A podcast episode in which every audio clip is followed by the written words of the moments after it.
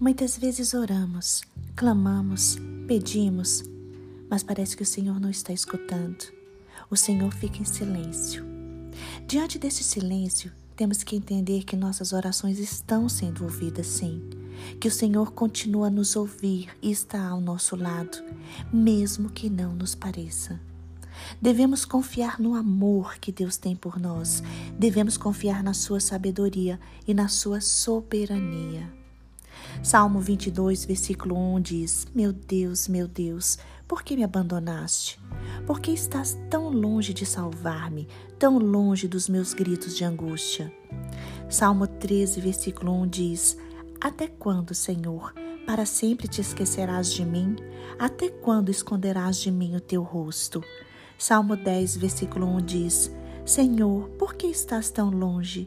Por que te escondes em tempos de angústia? Irmãos, o silêncio de Deus é uma das coisas mais complicadas e difíceis de se entender durante a nossa caminhada aqui na Terra. Quando levamos uma causa diante do Senhor, quando fazemos um pedido para o Senhor, normalmente queremos uma solução rápida, imediata, urgente. Mas às vezes o tempo passa e não recebemos a tão esperada resposta. Os salmos que nós lemos retratam pessoas desesperadas e em sofrimento, que não conseguiam ouvir a voz de Deus em meio ao tormento e às lutas.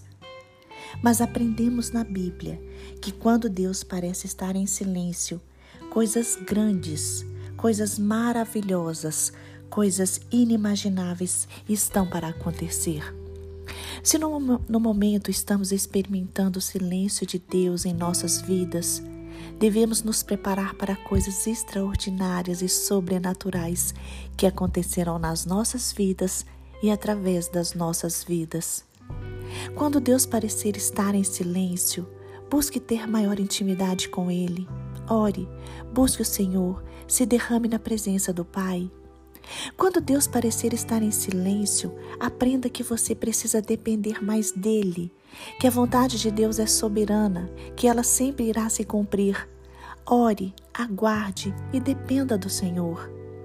Quando Deus parecer estar em silêncio, creia que grandes milagres estão para acontecer. Marta e Maria esperavam que Jesus pudesse vir à sua casa para curar o irmão Lázaro que estava muito doente.